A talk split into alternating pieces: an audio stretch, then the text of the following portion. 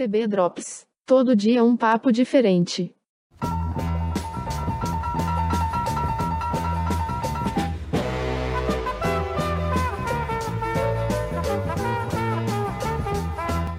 Oi, gente, TB Drops no ar mais uma vez. Para você que ouve o podcast do Texto Brasileiro de terça a sexta, todo dia sem falhar, pílulas de cultura, lazer, informação, o que pintar para a gente discutir juntos aqui no TB Drops. Hoje nós vamos falar sobre um assunto muito desagradável que tomou a mídia, que é a repercussão das palavras de um pastor que andou dizendo que ele não aceita a homossexualidade, mas que é obrigado a respeitar. Uh, a Rafa Kalimann e o Caio Castro repercutiram essa, essa postagem, meio que endossando as palavras do, do pastor.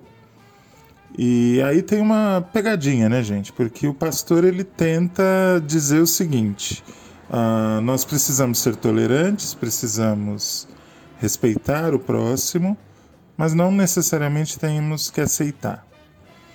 Uh, os homossexuais, quando leram uh, essa, essas postagens do Caio Castro e da Rafa repercutindo no pastor, entenderam da seguinte forma: é, como assim você não aceita, mas vai tolerar? Quem disse que você tem que aceitar o meu modo de vida? A maneira como eu nasci, como a minha sexualidade se expressa e quem é você para aceitar ou deixar de aceitar alguma coisa? Você tem que respeitar e você tem que calar a boca, não é? Ah, no, eu, claro que eu já estou colocando para vocês a minha opinião embutida nisso. É lógico que eu concordo com os homossexuais que pensaram assim e se ofenderam. Eles têm razão de se ofender. Até porque ninguém pediu a opinião do pastor, nem da Rafa Kalimann, nem do Caio Castro a respeito de nada. Eles se meteram numa questão que, pelo que eu saiba, não é de nenhum dos três. Nenhum dos três é homossexual. Nenhum dos três teria que estar cagando regra na internet a esse respeito, não é verdade? Mas enfim, eles colocaram isso no ar, repercutiu muito mal.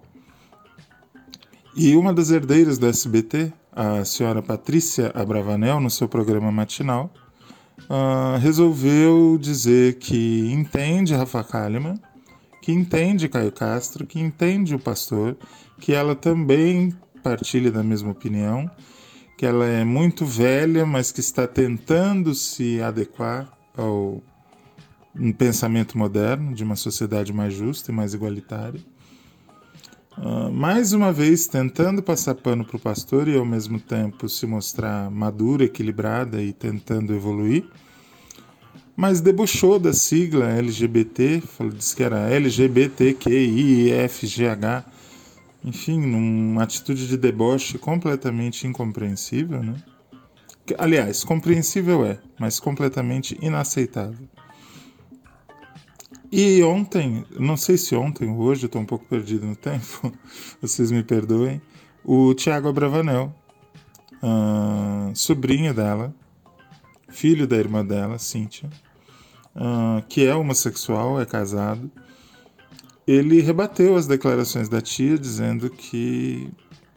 dizendo óbvio, né? Isso não é problema delas, eu acho que isso não é uma questão de aceitar ou não aceitar é uma questão de que o mundo é assim e quem não entender como o mundo funciona vai ficar para trás, etc. Muito que bem. Uh, nós sabemos que o SBT é gerido por uma pessoa que tem mais de 90 anos de idade e que essa pessoa de mais de 90 anos de idade uma hora vai ter que se ausentar. Ou seja, o SBT em breve estará nas mãos dessa moça e de suas irmãs. Uh, a única pessoa da família que expôs uma opinião contrária dela até agora foi o Tiago, que não está na linha sucessória do canal. O Tiago é neto, não é filho. O que nós podemos esperar para o futuro do SBT? Será que será uma emissora com um viés religioso muito forte, um viés ainda mais fundamentalista do que tem se, se se revelado, vocês não reparem a zoeira aqui, eu estou gravando hoje do lado de fora da minha casa, está muito calor, não quis ficar no, no, nas babescas instalações do meu estúdio particular. Então vocês vão escutar alguns barulhos, eu espero que me perdoem por isso. Uh, como será o SBT quando o Silvio Santos, que tem posturas lamentáveis, mas que até hoje tem mantido viés religioso longe do canal, se ausentar? Será que a dona Patrícia vai colocar as pessoas orando uh, pela cura gay no, na programação? Será que teremos pastores e extremistas de direita tomando conta do, do canal? Será que um dia essa gente vai entender que eles usufruem de uma concessão pública que pertence ao povo e que deve servir não apenas para reafirmar suas convicções, mas sim para reafirmar a democracia?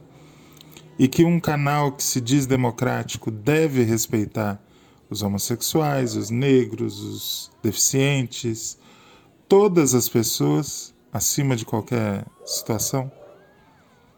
Será que há salvação para o SBT quando Silvio Santos nos deixar?